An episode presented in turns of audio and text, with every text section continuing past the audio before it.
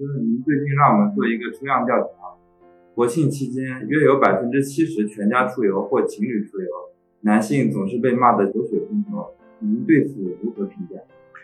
呃，最近我确实呢叫你们啊，每个人通过电话啊调查调查了一个数据，但是样本量比较小，只有几十例啊。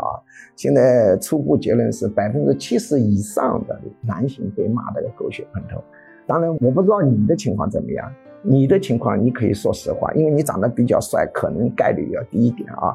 你你你是被埋怨的对象，还是不是被埋怨的对象？是被埋怨的啊，你也是啊。哦呦，这个真是只能表示对你诚挚的慰问啊。那你也参与了这个调查以后呢，我想你心态可能平衡一点啊。这个 因为既然都如此。我们现在呢，这个抽样呢，由于样本量不是特别大，不一定准确，但是能说明问题。就是现在我们中国已经进入了一种准母系社会。为什么说准母系社会呢？现在女性在这个家庭，特别是私人生活层面的那个地位之高，恐怕全世界没有更高的了啊！已经到了极高极高地步，但在社会层面还没有做到。男女平等，还总的来说还是男尊女卑啊。这个掌握社会资源的、权利的啊，特别是民营企业里头创业成功的人当中啊，男性占了百分之九十，女性只有百分之十。但是这个女性占创业成功百分之十呢，也是世界上最高的了。呃，因为创业这个东西的话呢，并不是说有意去打压女性啊，它需要这个做决策的非情绪化程度比较高，所以这个男性占一点优势。那我们中国的女性现在在私人生活中的一个地位，在家庭问题上实在是太高了。我们看到很多这样的例子，我们大量的男性抑郁症患者被啊女性压制，导致他严重的心理问题。比方说，呃，我们碰到很多你也知道的啊，很多呢由于受老婆的压迫，被迫呢坐马桶小便的。还有我们现在知道，至少上海地区家暴的主力。是女的打男的，不是男的打女的啊。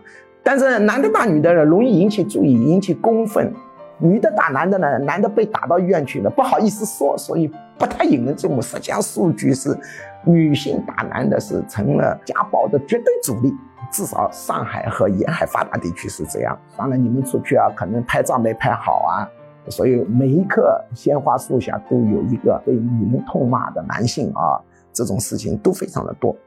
那么事实上呢，这种情况呢是指二十年逐步形成的，只有二十年的功夫，我们中国的这个社会文化完全倒过来。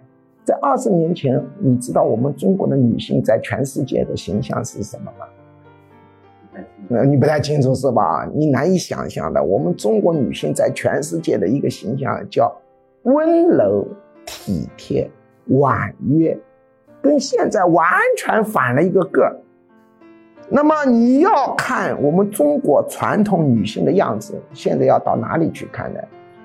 要到中国的台湾省去看，要到韩国去看，那里的女性的样子就是我们中国几千年女性的样子。中国台湾省的女性是很温柔的，打针都是跟你说：“先生有一些些痛啊，你稍微。”冷一冷啊，那我们中国的护士，特别是北方的，经常是这样，怕什么怕什么，大老爷们啊，怕什么东西，啪一针打下去，就是这样啊。这个这个这个这个差异很大。